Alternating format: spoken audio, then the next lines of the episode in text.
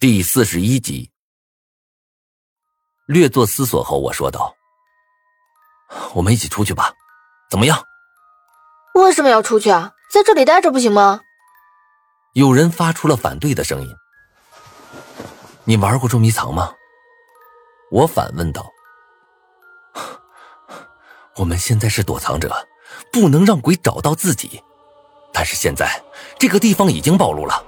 我要是鬼的话，我第一个来的地方就会是这儿。只有出去，我们才能多出一些生机。我的话得到了大部分人的认同，有几个人虽不情愿，但也不愿意自己待在这儿。这种时候，大家都想往人多的地方凑。出去的方案得到同意之后，我们便收拾好自己的行李，一同走了出去。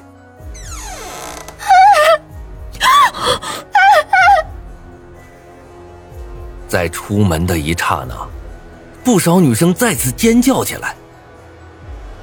房子外的那棵老柳树上，竟然又多了几具尸体。那些尸体脖子被柳枝缠绕着，双脚悬空。一阵冷风吹来，尸体也在微微的晃着。我虽然心里也很害怕，但因为昨天已经见过一次。所以多少也有几分免疫力。当下我壮起胆子走到了前面。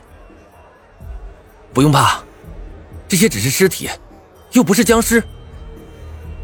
话音刚落，忽然有个女生指着我，颤抖着说道：“鬼鬼鬼，鬼鬼呀！”说罢撒腿便跑，敏捷的如同兔子一般。而在这种情况下，孤身一人乱跑。无异于自寻死路。见状，我心中大急，怒吼道：“回来！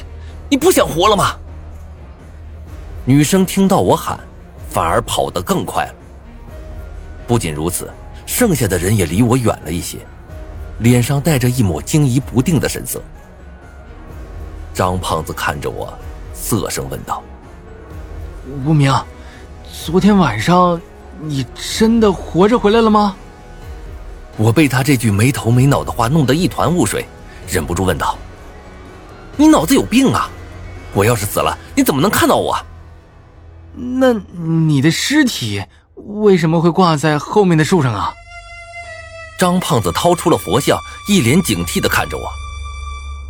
我转头一看，顿时傻了眼，在树上竟然挂着一具我的尸体。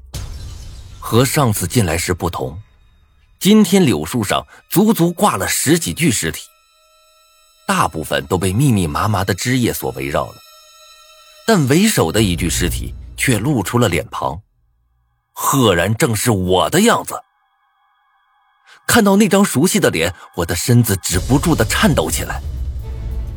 怎么回事？难怪刚才那个女生会跑开。我转过身。沉默的看着众人，不知道该说些什么。见我这副模样，不少人直接就另组一队朝另一边走开了。很快，留在我眼前的就只剩下了张胖子、王笑笑他们几个。张胖子叹了口气，有些苦涩的说道：“哎，你到底是人还是鬼啊？我就是无名啊！”我怎么解释啊？我脑子里乱哄哄的，在场的所有人恐怕谁都没有我震惊啊。那可是我自己的尸体啊！张胖子犹豫的看了我一眼。无名，我们呀，暂时还是分开吧。对不起，我不能拿着自己的生命了。如果我们还能活下去，那么明天上午我给你赔不是吧？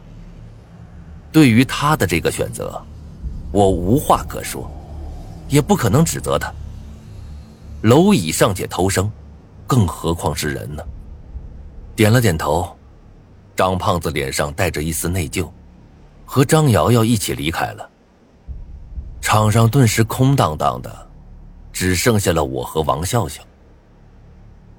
我看了王笑笑一眼，你怎么还不走啊？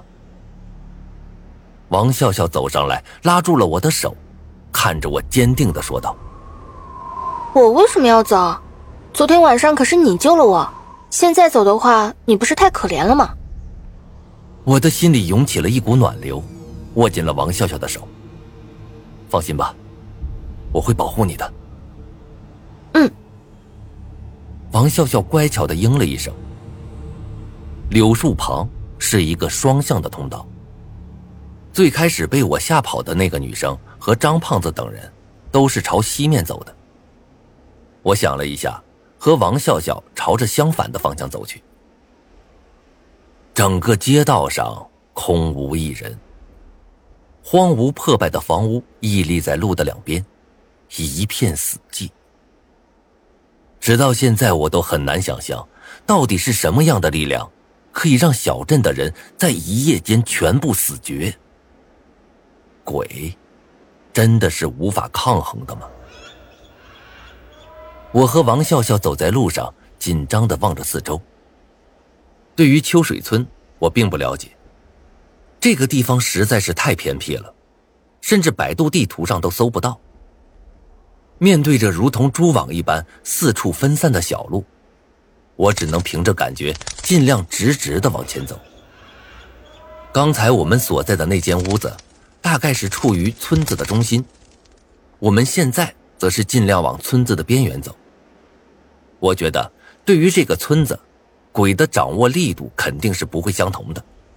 如果将鬼比作一个信号器，那么应该离他越近的时候，他越有可能感知到。不知为何，我总觉得离那棵柳树越远越好。这村子的最边缘，鬼的掌控力会是最弱的。走着走着，路边的房子渐渐稀疏起来。就在这个时候，王笑笑忽然停了。我皱起眉头：“怎么了？”王笑笑看着前方，有些害怕。无名，前面好像是一片坟地。我抬头看去，果然就在前面不远处，一个个小土包拱地而起。不少石碑杂乱的立着，这里竟然是坟地。我在心里暗骂一声晦气，无奈的说道：“那咱们换个方向吧。”王笑笑点了点头。我们刚要转身的时候，这一刹那，异变陡生，因为就在这一刻，这片坟墓发生了异变，一个个小土包慢慢的龟裂。坟顶的土块开始向下滚落，一只沾满泥土的手伸了出来。空气里弥漫开一种腐烂的臭味还隐隐有血腥味我心中大急，拉紧了王笑笑的手，赶忙往回跑。而就在这个时候，我忽然发现，脚下的泥土好像变得有些不一样，踩上去软绵绵的，甚至有些滑。我低头一看，立刻被吓得亡魂皆冒，因为我刚才踩着的，竟然是一具尸体。此刻，那尸体微微颤抖着，慢慢的抬起了头，对我露出了一口残缺不齐的牙和猩红的口腔。我脚一软，险些跌了下去。抬头望去，我忽然发现。这条路不少地方的土地都慢慢的拱了起来，露出了一只只手，或是一个头。这条路不，或者说这个镇，竟然处处都埋着尸体。再过几分钟，这个镇会发生什么？我几乎都要疯了，拉着王笑笑跑着，看到有尸体的小路就赶忙让开。虽然有些慌不择路，但大体还是向着镇子中心跑去。然而不多时，我和王笑笑就被困在了一条小路上，极力的喘息着。我们被堵住了。这条路直直的贯插在中间，左右是房子，前方和后方的路上都隐隐传来了脚步声和低吼声，看来是有尸体在的。对王笑笑做了一个噤声的手势，我蹑手蹑脚的走到路口，朝前面看去。这一看，我的心凉了半截。